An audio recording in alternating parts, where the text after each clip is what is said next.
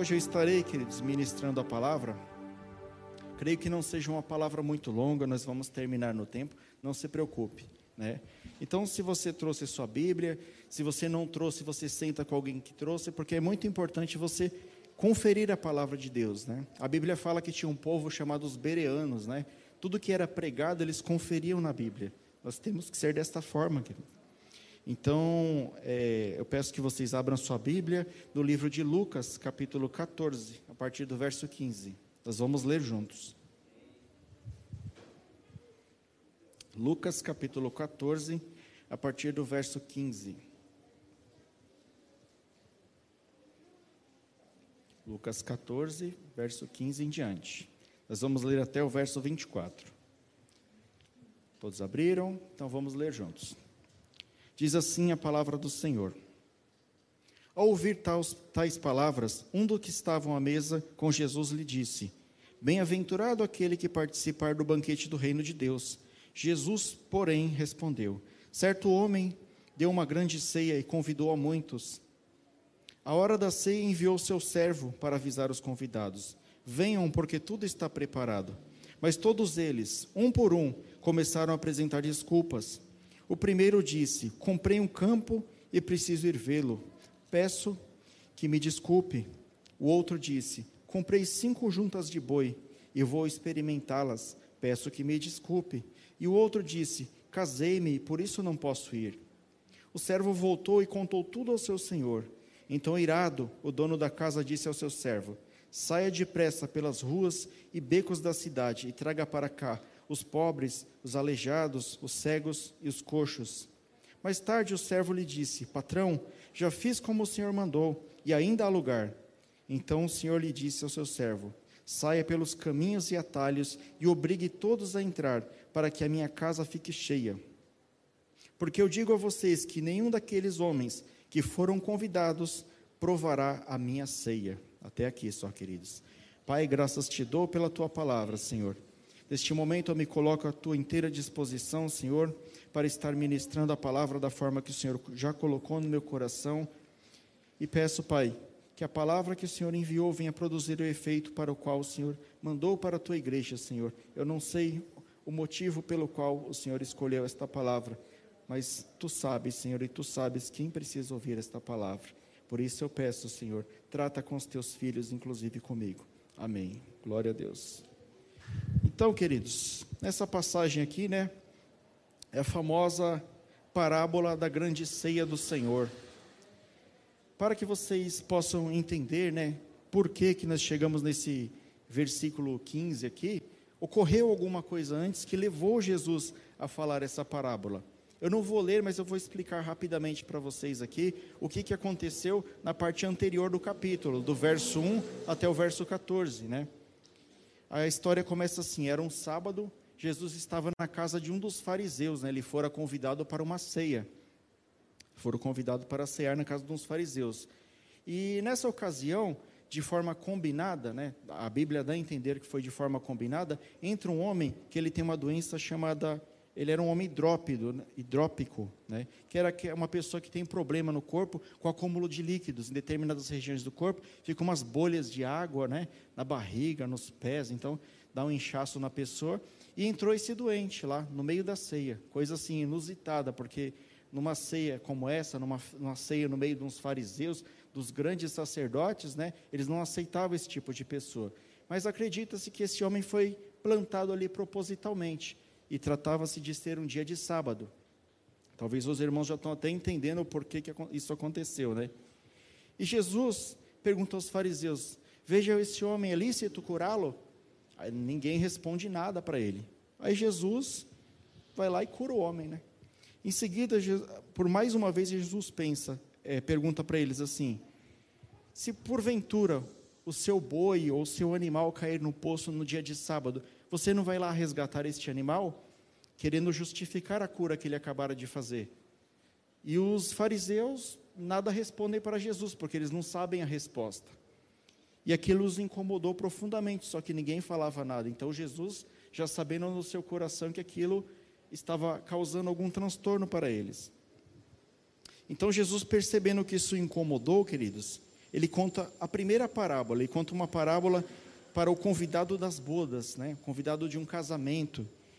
E ele explica lá que você é, não de, aquele que, que, sentar no primeiro lugar deve, na verdade, ele deve sentar no último para que, se o noivo chegar e vê-lo, manda ele para frente, né? Resumindo, Jesus fala: olha, não tente se engrandecer, né? Quem, quem quer ser o maior tem que ser o menor, né? O, quem quer se exaltar será humilhado e quem quer quem se humilhar será exaltado. Querendo dizer isso para os fariseus.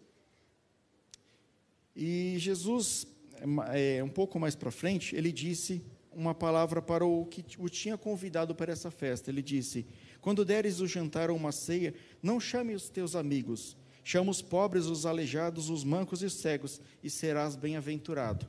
Por que, que Jesus falou isso para o, o anfitrião da festa? Porque não era essa regra. Quando você dava uma ceia, quando você dava um jantar, alguma coisa, você só chamava pessoas próximas, só chamava pessoas top, é, pessoas famosas, parentes, pessoas que você gostava. Você não chamava mendigo, manco, coxo, cego. E lá apareceu esse, esse rapaz que tinha esse problema da hidroponia aqui, né? Então Jesus já entendeu que eles estavam plantando alguma coisa para depois acusá-lo. Então Jesus pega e fala isso para que eles quebrassem esse paradigma, né? Falasse, olha, acolha, né, aquele que é necessitado, convide eles para sua ceia. Que mérito você tem se você chama só, só as pessoas que são legais, né? Você tem que praticar o amor. Então ele, ele prega isso para o, o, o dono da festa, né? Para o anfitrião, aquele que tinha o convidado. Porque eles não têm com o que te recompensar, mas recompensado te será na ressurreição dos mortos. Jesus, mais uma vez aqui, ele fala da recompensa na vida eterna. Eis então, queridos, que nós entramos nessa passagem que a gente acabou de ler. Né? Expliquei muito rapidamente o que aconteceu nos versos anteriores para contextualizar, porque nós começamos lendo pelo verso 15, que dizia assim, é, 14 e 15. Deixa eu ler de novo aqui para vocês, queridos. 15. Ao ouvir tais, tais palavras, um dos que estavam à mesa com Jesus lhe disse: Bem-aventurado aquele que participar do banquete do reino de Deus. Então, Jesus está lá explicando isso para o anfitrião, e do nada um dos convidados fala assim: Bem-aventurado quem participar do banquete do reino de Deus. Acredita-se, queridos, que ele falou isso tentando mudar de assunto. Sabe quando está um assunto que está te incomodando, que está te confrontando, você. Vamos, vamos trocar de assunto, vamos falar de coisa boa agora, né? E sai do assunto. Ah, querido, essa daí era a deixa que Jesus queria, para ele poder falar de um, uma outra ceia, a grande ceia do Senhor, que é justamente a palavra que será ministrada hoje. Né? Eu dei o título de convite especial, porque é a grande ceia, é a ceia de qual todos nós vamos participar, por ocasião da vinda do Cordeiro ou por ocasião da nossa morte, mas um dia todos nós juntos vamos cear com o Senhor. E é dessa ceia que Jesus está falando. Então Jesus aproveita essa situação e ele fala: agora eu vou quebrar todos os paradigmas desses caras aqui. E veja só, queridos, como que é. Então Jesus ele pega e compara a grande ceia do Senhor com aquela ceia que estava sendo realizada naquele momento.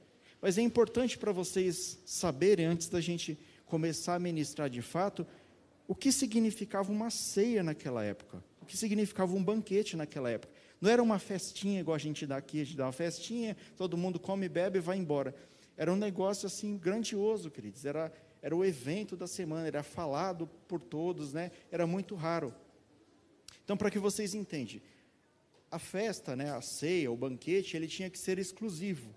Então, ele era dar um banquete nessa região, ou uma ceia, era algo luxuoso. Primeiro porque eles estavam no meio do deserto, né, queridos? Quem que dá banquete no meio do deserto? Então, era algo luxuoso, era só para quem podia. Normalmente eram os fariseus aqui, eram os, os, os, cobradores de impostos, era quem tinha dinheiro naquela época. Então, esses caras eram os caras que davam banquetes naquela época. Então, era algo exclusivo, era só para quem podia. E o anfitrião, ele só convidava pessoas importantes, pessoas próximas, pessoas consideradas e pessoas famosas, como era o caso de Jesus. A fama de Jesus já estava aumentando muito, então ele era convidado para esses banquetes, né? Então Jesus foi convidado, queridos, mas não somente pela sua fama, porque tentaram armar para ele. Porque essa, essa cura que ele fez aqui no sábado foi a terceira e última vez que ele curou uma pessoa no sábado. Eles estavam querendo armar para Jesus, porque o sábado para eles, para você ter uma ideia, o judeu naquela época, ele chupava uma laranja ele não cuspia a semente da laranja no chão, porque se ele cuspisse a semente da laranja no chão e nascesse da semente, era considerado como se ele trabalhou no sábado, ele plantou. Então era muito sério o sábado para eles. E Jesus estava tentando quebrar isso daí, né? Falar assim, não, tem coisas mais importantes para você ver, né? Do que você guardar o sábado com tanta religiosidade como vocês guardam. O sábado é importante sim, o sábado do Senhor, mas é, releve, né? pense antes de fazer as coisas. E Jesus queria mostrar isso para eles. O alimento que era servido, queridos, o alimento ele era contado, né? o alimento era preparado segundo o número de convidados. E como eu falei aqui, por ser um deserto, por ser um local escasso, lá o Oriente Médio, não é da forma que a gente está acostumado aqui. Aqui, se você pegar a casa, por exemplo, de um, do nordestino, como era o caso do meu avô, do mineiro, né? A Débora é mineira aqui na casa do mineiro, é vergonha se não sobrar comida, tem que sobrar. Eles vão lá, vai precisar matar um boi, eles matam três, para sobrar, porque se chegar lá e faltar comida, é uma vergonha tremenda. Mas para esses caras aqui do Oriente Médio, para esses é, anfitriões do Oriente Médio, a vergonha é o contrário, a vergonha é sobrar comida. Então eles faziam o convite para a pessoa e era preparado segundo o número de pessoas. Não podia sobrar um alimento. Então eles iam lá, chamava a pessoa, preparava o pão, preparava o cordeiro. Ele sabia pela quantidade de pessoas se tinha que matar um boi, se tinha que matar um cordeiro, se fosse quatro pessoas era uma galinha. Então eles tinham uma tabela lá que eles, né? pasmem, mas era isso. Eles tinham uma tabela de animais que tinha que matar pela quantidade de pessoa. Então o alimento ele era preparado segundo o número de pessoas. Vai gravando isso na sua cabeça aí. Convidados, querido. De que forma que eles convidavam? Eles faziam dois convites, né? Eles faziam dois convites. Eles chegavam aqui, ó, Pastor Rubens, eu vou dar uma festa, você vai? Vou. Você vai, Débora? Vou. Você vai, Sarinha? Vou. Você vai? Aí ele, ah, não vou. Aí pegava e riscava o nome dele aqui. Aí eu só colocava Débora, Pastor Rubens e a Sara. Colocava lá na lista. Quando eh, chegava o dia da festa, eu passava lá, pastor, a festa é 18 horas hoje, hein? Não vai perder. Você falou que vai, a festa já vai começar, pode ir lá. Ó, a festa é lá, a festa é lá. Eu avisava para cada um deles. Então, eram dois convites. Eles não queriam perder convidado, queridos, porque eles já faziam tudo contado. Então, vocês entendam a importância do banquete para eles. Você ser convidado para uma festa dessa era algo assim inusitado, era algo, como que eu posso dizer? Algo grandioso, né? Poxa, eu recebi um convite para uma festa que é exclusiva, que é para poucas pessoas, que é para pessoas especiais, que o alimento é contado e eles quiseram dividir o pão comigo. Então era algo muito especial para o judeu te convidar para um banquete. Então Jesus, né, sabendo disso, é, além disso, né, queridos, eu até anotei aqui, esqueci de falar, é, não era aceito de forma quase que nenhuma, a não ser que o cara chegasse e falasse assim, eu morri, não tem como eu ir, né? Mas não era aceita desculpas esfarrapadas. Chegar no dia e falar assim, ó, você confirmou o convite, eu estou vindo aqui te avisar e você está falando para mim que você não vai. Qual que é a sua desculpa? Ah, eu vou, eu não vou porque eu comprei um sapato novo, preciso experimentar meu sapato. Não era aceita esse tipo de desculpa, querido. Você falou que ia, você tinha que ir nessa festa. Então, olha a importância de uma ceia, de um banquete para esse povo. E por isso Jesus compara com a grande ceia do Senhor, porque ele sabia que todos aqueles fariseus, eles já entendiam isso. Eles já sabiam de todas essas regras, de todos esses costumes, e ele falou: "Então, um grande homem deu uma festa e convidou a muitos". E ele está falando dele mesmo, né? Que ele é o próprio Deus. Por isso que ele faz esse comparativo. Aí diz assim, né, a palavra do Senhor: "Porém lhe disse: um certo homem fez uma grande ceia e convidou a muitos. Quem é este homem, queridos?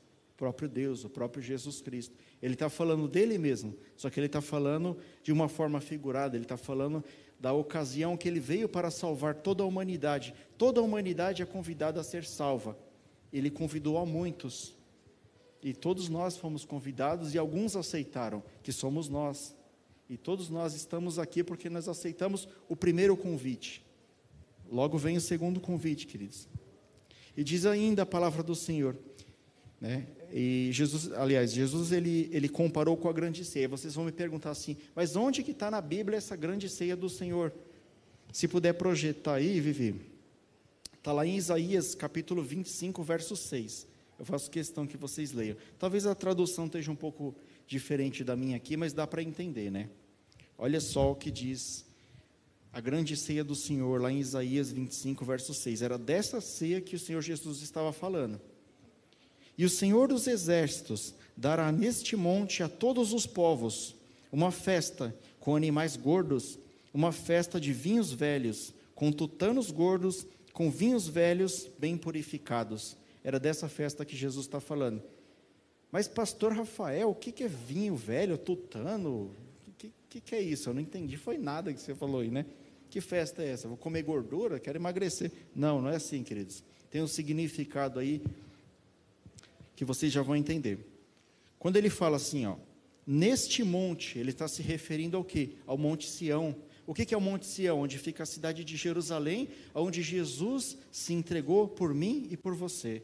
Ele estava falando o local aonde ia ser dada a grande festa.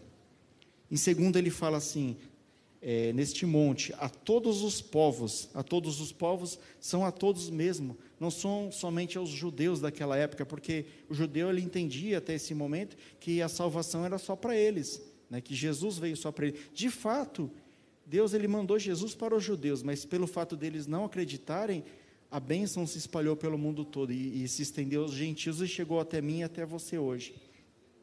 Glória a Deus pela vida do judeu. Né? Então, queridos, é isso, né? Então é a todos os povos. E ainda aqui no versículo ele fala assim: será dado um banquete. Por que um banquete, né? Por que, que ele usa essa alusão com o banquete? Eu expliquei toda a importância do banquete para vocês. O banquete, queridos, ele só era dado numa situação muito especial, no aniversário, para comemorar uma vitória, para comemorar um nascimento, em momentos especiais, da mesma forma que nós fazemos festas aqui, né? Nós fazemos festas para comemorar situações especiais. E Deus compara com o banquete porque está sendo comemorada a vitória de Deus através da vida do cordeiro.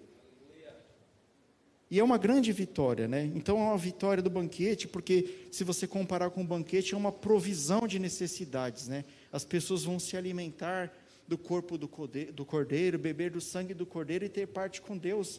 Então é um banquete, onde que toda a humanidade pode ser alimentada. Mas nem todos aceitaram. Ele ainda continua aqui, né? De coisas gordas, de tutanos gordos. O que quer dizer isso, querido? Gordura quer dizer fartura, né? De ricas iguarias, de coisas abundantes, de provisões de misericórdias abundantes do Senhor. A misericórdia do Senhor é abundante, queridos. Deus ele não pensa como eu e pensa como você. Ele nos ama indiferentemente. Deus ama a todos de forma indiferente, por isso que ele veio e salvou a todos. Jesus, eu estava até falando com o pastor Márcio ali agora, Jesus ele não, não fica medindo, né? Ah, eu vim para salvar o fulano, mas o fulano não me aceitou. Não, ele veio para salvar todos. Quem o aceitar, ele, ele o acata. Quem não aceitar, paciência, a pessoa que não está querendo. Mas ele veio para toda a humanidade, queridos. Coloque isso na sua mente. Por isso que é comparado com coisas gordas, coisas abundantes e etc. Vinhos velhos. Por que vinhos velhos? Aí vocês mesmos respondem. Qual, que é o, qual o vinho que é o melhor? O vinho que acabou de fazer ou o vinho de 12 anos, 15 anos, 100 anos? É o vinho velho, né, quer dizer? É o melhor. E por que, que ele falou de vinhos velhos? Porque nós, queridos, nós, para ter parte com Deus, nós provamos do sangue do Cordeiro. Nós somos lavados e remidos no sangue do Cordeiro. É a única forma de nós participarmos desse banquete. O vinho aqui está sendo comparado com o sangue do cordeiro. Então, isso resume esse versículo. Então, Deus, aquele, de, de uma forma que figurada aqui através de Isaías, ele fala como que será o grande banquete, quais as condições para participar do grande banquete. Quem pode participar do grande banquete? Todas as pessoas que aceitarem Jesus Cristo. Por isso, a primeira orientação do dia: se você ainda não aceitou Jesus Cristo como seu Senhor, como seu Salvador, não perca tempo, aceite o quanto antes. Este é o primeiro convite. Não espere o segundo convite, queridos. Aí Deus ainda diz assim, queridos. Ele te convida para que você se alimente nesse banquete que Ele está te oferecendo o banquete da grande ceia do Senhor. Para de se alimentar de fast food, querido. Para de comer batata frita, miojo. Para de comer essas coisas que não te fazem bem. Muitas vezes a gente se envolve de uma forma tão grotesca com o mundo que a gente acha que está sendo alimentado, que não, isso está bom. Você vai lá, coloca um coach falando lá, você não tem que aceitar menos, você é muito mais que isso. Fique rico em 30 dias. Invista em Bitcoin e você vai ficar rico. Fica te oferecendo essas coisas, você fica se alimentando com essas coisas, querido. Pelo amor de Deus. Somente a palavra de Deus pode trazer vida eterna. Somente a palavra de Deus pode trazer salvação, pode trazer cura, pode trazer arrependimento para a nossa vida. Para de se alimentar com fast food, queridos, porque Deus tem o melhor banquete para mim e para você. Aí, queridos, essa passagem, né, por alguns pregadores que eu andei pesquisando, é conhecida como a parábola das desculpas, né? Parábola das desculpas, né, pastor Giva? O cara chega lá, por que, que você não vai lá? Ah, porque, sei lá, furou o pneu do meu carro, não vou não, né? O cara dá uma desculpa lá, né? Parábola das desculpas. Aí vem o primeiro camarada lá, ele chega lá e fala, olha, você foi convidado para a festa, hoje é o dia, você pode comparecer lá. Aí o camarada chega para ele e fala assim, eu comprei um campo e preciso vê-lo. Ô querido, mas que desculpa esfarrapada, quem é que compra um terreno sem ver antes? Você compra um terreno sem ver? Se você compra um terreno sem ver, eu vou vender lá o Cristo Redentor para você lá no Rio de Janeiro.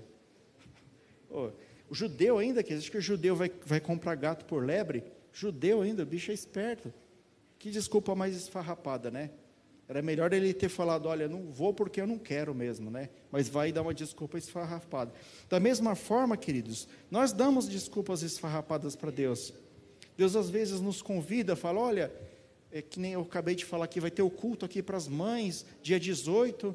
Aí você dá desculpa, você fala, ah, dia 18, eu acho que vai chover dia 18, eu não vou não, viu? Você nem sabe, eu acho que eu vou ficar doente dia 18. Não, está amarrado, em nome de Jesus, né? Querido, para de dar desculpa, prioriza o reino de Deus na sua vida, e você vai ver como que a sua vida vai melhorar, o quanto que Deus vai abençoar a sua vida. Coloque Deus acima de todas as coisas. E nessa desculpa aqui, queridos, ele demonstrou que ele estava mais preocupado com as suas posses do que com a sua riqueza espiritual, né? Quantas vezes nós nos trocamos Cristo pelas posses? Não, eu não vou no culto domingo porque eu falei para o meu chefe que eu ia fazer hora extra, né? Quantas vezes eu já recusei hora extra, querido, para estar aqui no culto domingo? Não para me vangloriar disso, mas porque eu amo eu amo estar no culto, mesmo que, que não seja para pregar, para não fazer nada. Eu amo vir no culto. Eu sinto naquele lado ali, eu fico quietinho ali. Eu me alimento da palavra. Eu me alimento da palavra nessa igreja através dos pregadores dessa igreja. Eu não fico me alimentando fora, não, querido. Porque se Deus quiser falar comigo, é aqui que eu congrego, é aqui que Deus vai falar comigo. Ele vai falar através da vida do pastor Rubens, do pastor Márcio, do pastor Giva, pastora Vânia, pastor Eunice, pastor Marcelo, pastor. É, eu só esqueci de alguém, queridos, me perdoe, mas é, são bastante pastores, mas todos os pastores dessa igreja aqui. Deus fala com o pastor Azul, pastora Helena também. Acho que eu não esqueci de mais alguém, né, querido? Se eu esqueci, me perdoa, viu? Me perdoa. Mas é, é, são, é aqui que Deus vai me alimentar, é aqui que a casa do Senhor, é aqui que o Senhor estabeleceu para que eu congregasse com Ele. Então, muitas vezes, queridos, a gente fica buscando pregação de fora, e você fica buscando pregação de fora, você vai querer comparar com os nossos pregadores aqui. Deus, ele usa cada pregador de uma forma. Às vezes você vai buscar lá na internet, é claro que da internet vai estar melhor, querido. O cara coloca um jogo de luz, o som perfeito, não sei o que, não que aqui não seja bom, mas é, eles, eles produzem, querido, é algo produzido assim. Se ele errar, fala, corta e coloca a fala certa. Eu já errei um monte de vezes aqui, não tem corte não. Vai para a internet no bruto aqui mesmo. Entendeu? E aqui Deus usa nós de cada um de uma forma. Cada pastor tem o seu jeitinho, cada pastora tem o seu jeitinho. Então, se o Senhor quiser falar com você, queridos, não dê desculpa, não priorize as coisas desse mundo perante as coisas de Deus. A palavra de Deus diz, né, que nós devemos buscar o reino do céu e a sua justiça e que as demais coisas vos serão acrescentadas. Por que, que você está colocando as coisas do mundo diante das coisas de Deus? Você não confia que Deus possa fazer isso na sua vida? Priorize o reino de Deus, queridos. De um tempo para cá, queridos, de uns dois ou três anos para cá, eu inverti isso na minha vida. Antes era muito preocupado com o trabalho. Era, eu, os cabelos que está faltando aqui foi tudo por causa do trabalho.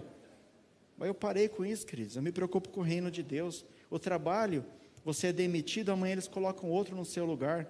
O reino de Deus, se eu perder a bênção, se eu perder o primeiro convite de Deus aqui, eu vou direto para o inferno, querido. Não tem conversa, não tem purgatório, não tem boi, não tem segunda chance.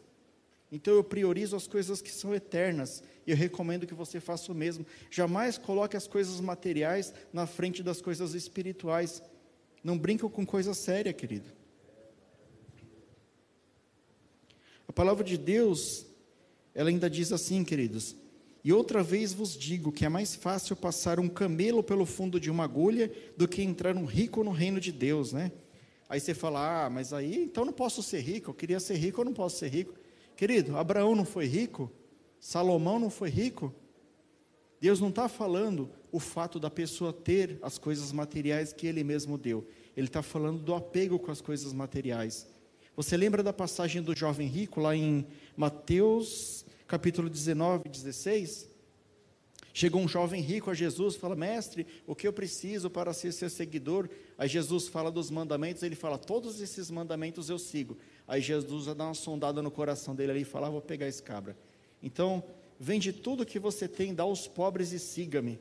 Nessa hora o rapaz se entristeceu porque ele tinha muitos bens, ele não queria se desfazer dos bens dele. Os bens nos fazem nos apegar nesse mundo, querido. Não só apegue às coisas materiais, como foi o caso deste homem. Comprei um campo e preciso vê-lo. Ele estava mais pensando nas coisas que ele tinha nesse mundo, das coisas que ele, que ele ia herdar, que ele ia deixar para os filhos dele nesse mundo, e não pensou na herança eterna, na vida eterna. É isso que nós temos que aprender através da vida deste homem aqui. Muitas vezes você está pedindo para Deus alguma bênção material, Senhor, me dá aquele carro de sete lugares, seis marchas, automático, né, importado. Ele não vai te dar, querido. Você só vai querer ficar zanzando de carro aí. Vai dar um solzinho lá, 20 graus, você já vai para a praia já. Ai, meu Deus, me dá uma chácara. Você só vai ficar na chácara? Vai abandonar ele? Você acha que ele vai te dar? Ele te ama tanto que ele não te dá, não, querido. Então, queridos, Priorize as coisas do reino de Deus na sua vida. Coloque Deus acima de todas as coisas. Você bem sabe que isso é um mandamento de Deus, de amar a Deus sobre todas as coisas. Não se esqueça disso. E o segundo homem, queridos, deu outra desculpa. Diz assim: Comprei cinco juntas de boi e vou experimentá-las. Eu acho que essa das três, queridos, isso aqui é a, a resposta mais esfarrapada. O servo chega assim, né? Ó, vamos lá, vai começar a grande ceia. Não, eu comprei cinco juntas de banho, eu preciso experimentar. É que nem eu falo assim, não, troquei os quatro pneus do meu carro, eu preciso andar para ver, né? Para dar alinhamento lá, para ver se pega, né? Ele não pode fazer isso outro dia? Isso daqui, queridos, ele fala diretamente sobre os valores invertidos, os valores com, com relação ao tempo. Muitas vezes alguém chega para você, irmão, vai ter um churrascão do grupo de homens, vai ter a palavra de Deus, vai ter isso, vai ter aquilo. Vamos lá. Ah, mas sábado, sábado eu fiquei de jogar bolinha de gude com meu filho, não vai dar não. Você não prioriza o seu tempo para as coisas de Deus. Você tem que dedicar mais tempo às coisas de Deus do que às coisas para você, né? Não vem dando desculpa esfarrapada no reino de Deus. Às vezes nós estamos tão distante de Deus que nós nem percebemos que a gente faz isso, queridos. Começa a vigiar a sua vida. Começa a prestar atenção nas coisas que você fala, nas desculpas que você dá. Se fosse o seu chefe te ligando e falando assim: Ô Rafael, quer fazer hora extra no sábado lá? Opa, chefe, bora, vamos lá. Sábado e domingo, se quiser. Vou ganhar dinheiro, né? Aí o pastor chega e fala: oh, vai ter um culto lá. É, vamos no culto? Ah, pastor, não dá. Mesma coisa, não dá. Está vindo uma nuvem lá no Rio Grande do Sul. Eu acho que no dia vai chover, eu também não vou vir, não. Oh, queridos, começa a balancear as coisas na sua vida, começa a medir como que você está fazendo as coisas na sua vida, quanto tempo você está dedicando para o reino de Deus, e dedicar tempo no reino de Deus, querido, não é só você ficar aqui na igreja não, dedicar tempo no reino de Deus, é o quanto você ora na sua casa, você já jejuou essa semana? Quantas horas você faz de jejum? Quanto tempo você orou pelos seus irmãos? Quanto tempo você orou pelos seus pastores? Você tem feito isso na sua casa, no seu trabalho, no trânsito, durante o trânsito que você está indo trabalhar? Você tem feito isso, queridos? Você tem falado com Deus? Você só fala com Deus aqui na igreja. Aí não adianta, né, querido? Você precisa praticar a comunhão com Deus. Deus, Ele quer todo o seu tempo. Mas Ele não quer todo o seu tempo aqui na igreja. Ele quer todo o seu tempo com Ele. Ele quer passar com você. Ele quer te ouvir. Vamos lá, você vai fazer um serviço. Senhor, me ajuda a fazer esse serviço, que eu sei que o Senhor pode, e o Senhor vai te ajudar. Senhor, vamos comigo no mercado, o Senhor vai com você no mercado. Tudo que você for fazer, apresente ao Senhor, e o Senhor vai abençoar os seus planos. Deus ele não quer parte do seu tempo, ele quer todo o seu tempo. Ele quer que todo o seu tempo você passe com ele, para você já ir acostumando, querido. Porque se você quer ir para a eternidade, passar a sua eternidade com Deus, começa a praticar aqui, queridos. Se você não tem paciência de, de passar 10 minutos orando, vigia, porque lá na eternidade as coisas vão ser diferentes. É para aqueles verdadeiros servos de Deus. Então, queridos, essa desculpa esfarrapada que o moço deu aqui, né? Aí tem uma passagem que eu anotei aqui em Lucas 10, 41, que diz assim: Respondendo-lhe Jesus disse: Marta, Marta, estás ansiosa e afadigada com muitas coisas, mas só uma é necessária. Vocês lembram dessa passagem, né? Marta e Maria, Jesus está lá na casa delas, uma está lá trabalhando, fazendo comida, limpando, e outra está lá nos pés de Jesus, lá chorando tal, falando com Jesus. Aí essa daí se incomodou, falou: Olha, eu estou aqui fazendo todo o trabalho e a minha irmã ela está adorando ao Senhor. Aí ele fala essa passagem aqui, ela está fazendo o que realmente importa, queridos. Jesus, nessa passagem, ele já nos dá a dica do que realmente importa nessa vida. Aqui, os com tiver mais vigor vive 100 anos. Acho que o homem mais velho do mundo lá tem 127 anos. É o máximo que a gente chega, querido. A gente não passa disso. Será que vale a pena 127 anos de alegria nesse mundo e uma eternidade de sofrimento separado de Deus?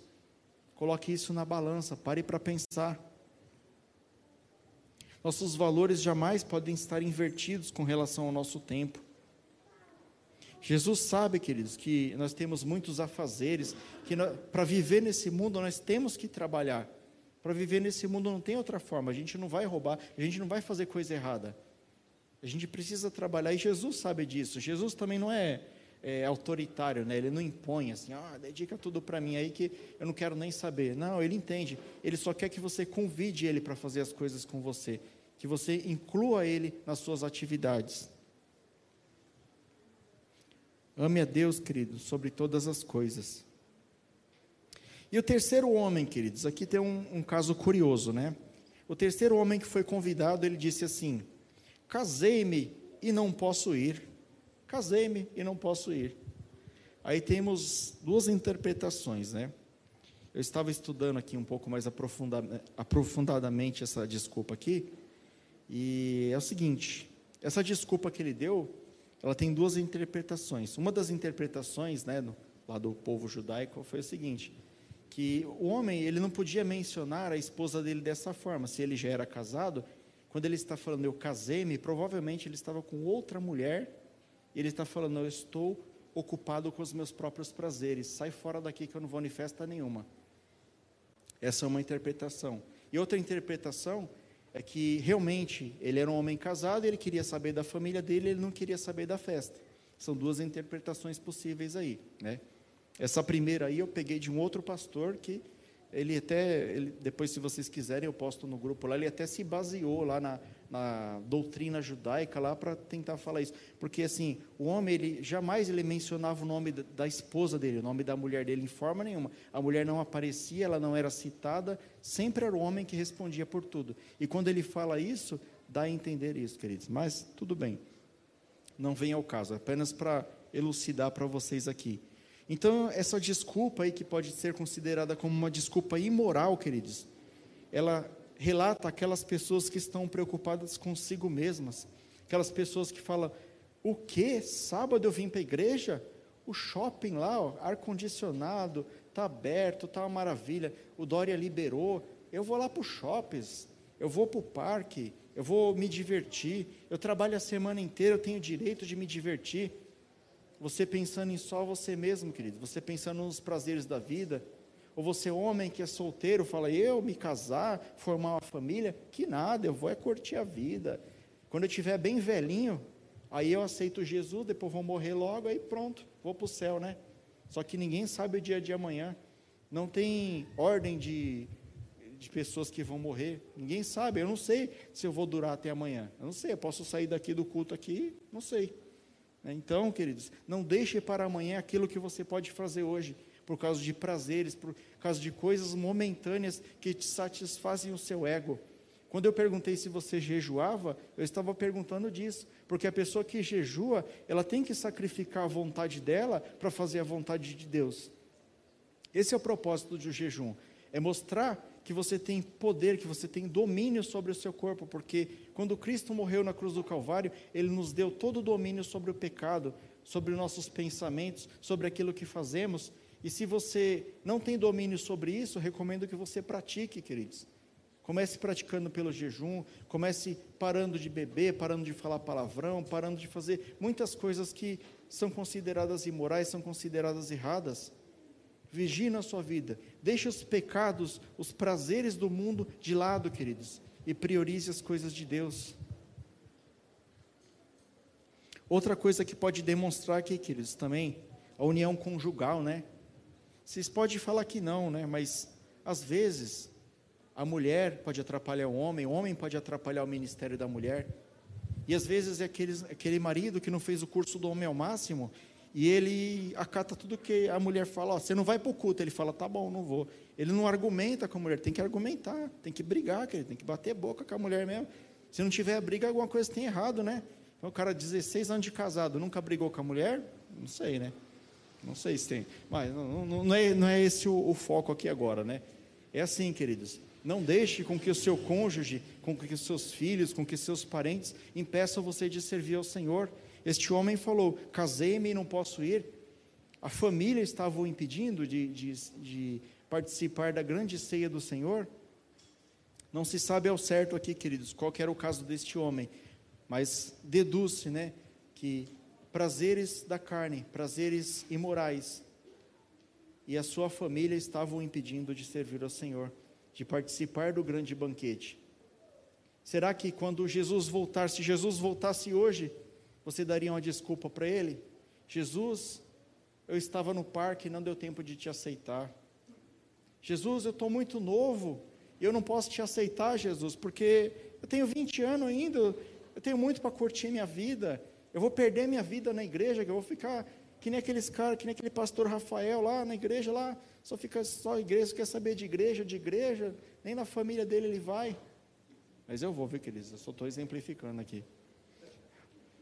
Então, queridos, não tem hora certa para você servir ao Senhor. Abandone a sua própria vontade e coloque a vontade de Deus acima da sua. Porque Deus conhece os seus pensamentos melhor que você. E Deus sabe o que é bom para você. Nem você mesmo sabe. Coloque a sua vida na mão de Deus, Ele fará o melhor na sua vida. Em 1 Coríntios, capítulo 2, verso 9, diz assim: Mas como está escrito, as coisas que, os, que o olho não viu e o ouvido não ouviu e não subiram ao coração do homem são as que Deus preparou para os, os que o amam. Você ama o Senhor verdadeiramente, queridos? Ou você tem deixado os seus prazeres te dominar? Pensa bem nisso. E essa promessa é para aqueles que o amam. Se você percebeu que você está com alguma falha de caráter, você não está amando o Senhor como deveria, vigie, volte enquanto é tempo, queridos. E diz assim ainda em João 13, verso 8: Diz-lhe Pedro: Nunca me lavarás os pés, respondeu Jesus. Se eu não te lavar, não tem parte comigo. Pastor Rafael, por que você colocou esse versículo aí no meio?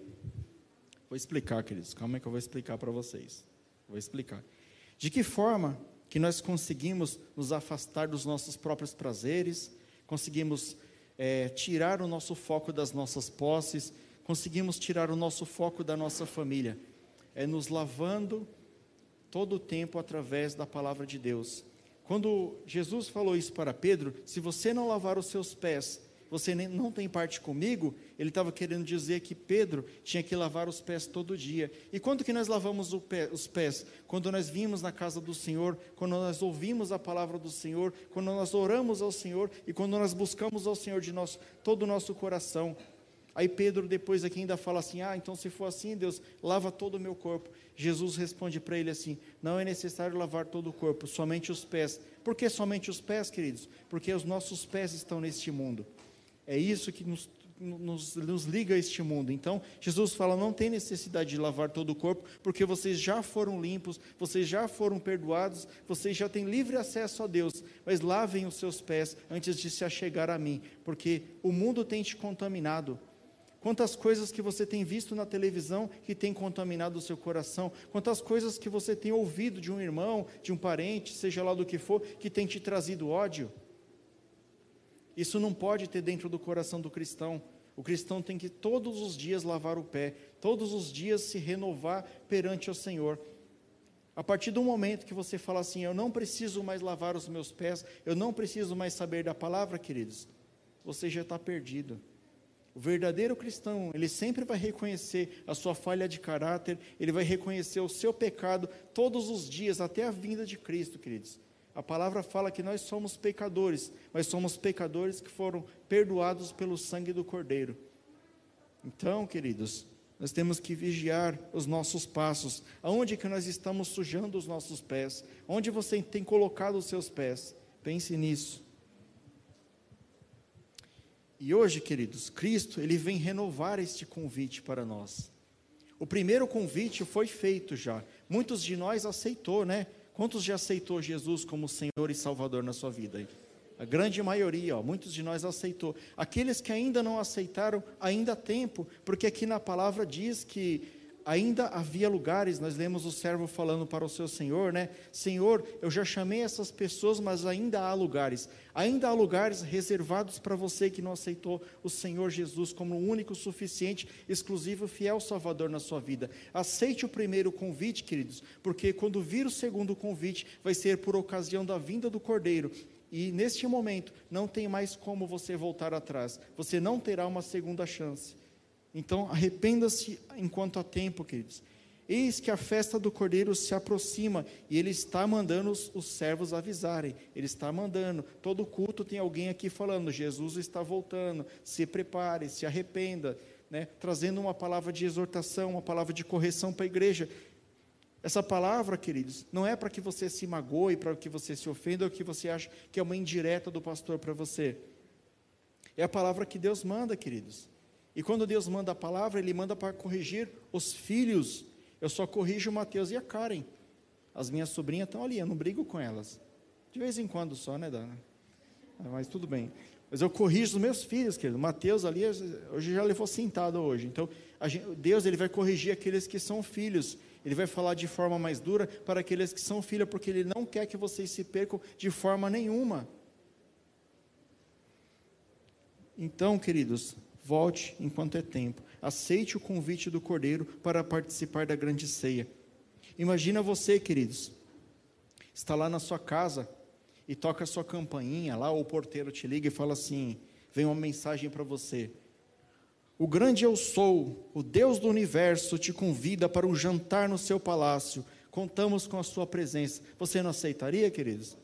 Eu aceito, eu aceito participar do, do jantar no palácio do grande eu sou. E é isso que ele faz todos os dias, queridos, através da palavra dele. Todos os dias ele fala: Filho, venha participar deste grande banquete por ocasião da volta de Jesus Cristo. E muitas pessoas têm recusado, muitas pessoas têm abandonado, queridos. É o que está acontecendo hoje. O que tem te prendido nesse mundo? O que tem te prendido de aceitar Jesus, de entregar sua vida completamente para Ele? Às vezes você fala assim, mas eu já aceitei, uma vez salvo, sempre salvo. Cuidado, cuidado que isso daí não existe não.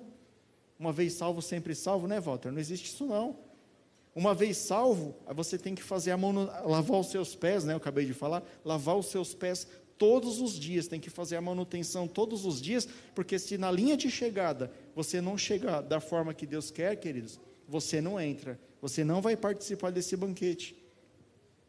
E se tem uma coisa que é mais dura do que pedra e diamante, é cabeça de crente antigo, querido. Às vezes ele fala: Não, eu aceitei, então, já faz mais de 20 anos que eu sirvo a Deus, então eu estou salvo. Está salvo? Você que não vigia, você que não confessa os seus pecados diante de Deus, que você vai ver se você está salvo, querido. Não sou eu que estou falando, é a palavra de Deus que está falando. Os fariseus fizeram pouco caso de Jesus. Quando Jesus veio como Messias do povo de Israel, eles o rejeitaram. eles os rejeitaram, rejeitaram o primeiro convite. Era o povo que atravessou o Mar Vermelho com o pé seco, é o povo que viu as pragas do Egito, é o povo que recebeu a terra prometida, e mesmo assim esse povo rejeitou a Jesus. E hoje eu comparo com crentes, alguns crentes antigos, que não todos, a grande maioria é uma bênção, mas alguns, eles têm a cabeça muito dura. Você vai tentar falar uma palavra dessa para eles, eles não aceitam. Fala, não, eu já sei o que eu estou fazendo. Que, que esse menino, se é menino perto de mim, eu já vi muito essa palavra, inclusive essa ministração aí. Queridos, a palavra de Deus, ela se renova cada dia.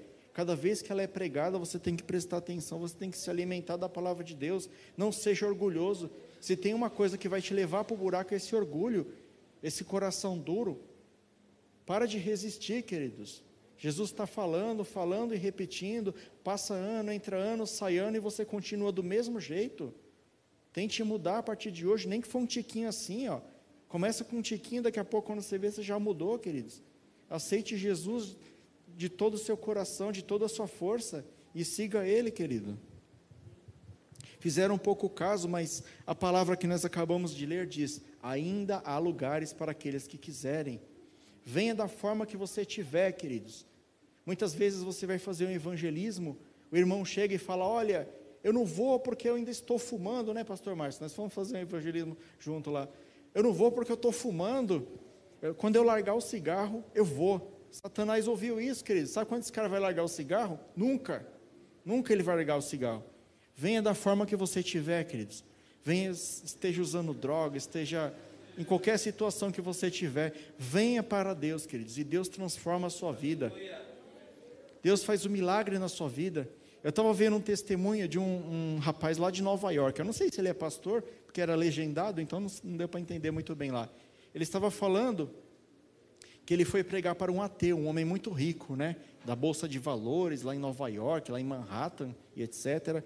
E esse cara da bolsa de valores era ateu. E ele falou: não, nada que você fiz, falar ou fizer vai me fazer acreditar no seu Deus. Se você não fizer um milagre agora, eu não acredito.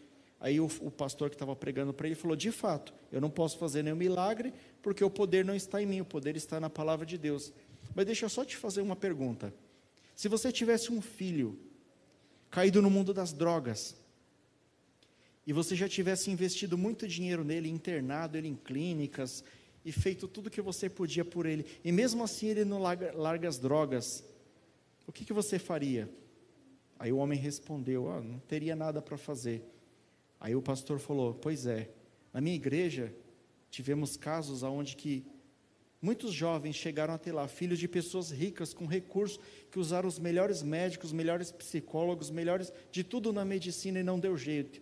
Mas essa pessoa aceitou Jesus Cristo, largou as drogas e hoje é uma bênção no reino de Deus. Se isso não for milagre, eu não sei o que é milagre mais. E ele conseguiu conquistar o coração daquele homem. Ele não deixou de ser ateu, mas ele reconheceu que Deus existe, queridos.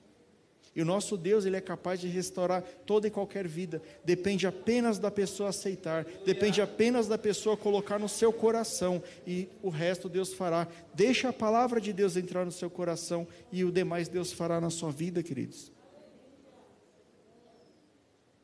Em Apocalipse, capítulo 3, verso 20, diz assim: Eis que eu estou à porta. Se alguém ouvir a minha voz e abrir, entrarei na sua casa e cearei com ele e Ele comigo. Jesus está batendo hoje, queridos, através dessa mensagem aqui. Você autoriza Jesus a entrar na sua casa? Eu autorizo. Quem autoriza Jesus a entrar na sua casa? Quem autoriza Jesus a entrar no seu coração? Que bom, queridos. Que bom, porque Jesus hoje mesmo estará na casa de vocês.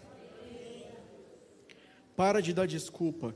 Venha como você está, queridos. Não seja como um desses três homens aqui que recebeu o convite e que rejeitou. Você, por ocasião de ter aceitado Jesus na sua vida, você aceitou o primeiro convite, que Jesus era seu único, suficiente, exclusivo e fiel Salvador.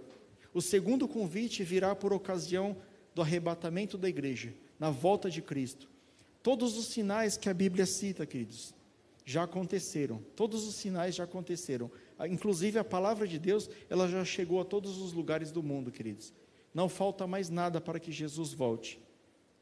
Grandes acontecimentos, como essa grande peste que vem assolando a, a, a população mundial, é um dos sinais do início das dores do parto. Jesus está iminente de voltar, queridos. E ele pede para falar para a igreja, e pede para falar todo aquele que respira. Ainda há tempo, ainda há lugar para você na grande ceia do Senhor. Nós já estamos terminando, queridos. Só vou falar mais dois versículos para vocês aqui. Vou fazendo uma pergunta, na verdade. Essa palavra falou ao seu coração de alguma maneira especial? Se ela falou, o que, que você aprendeu nessa parábola de Jesus que pode ser aplicado na sua vida? Eu posso falar por mim, queridos. Eu posso falar por mim. Cristo ele colocou no meu coração, falou: "Filho, se prepara e prepara aqueles que são meus, porque eu estou voltando. E por último, queridos, eu falo para vocês, vigiem, porque a palavra de Deus diz assim lá em Lucas 14, 24, nós lemos.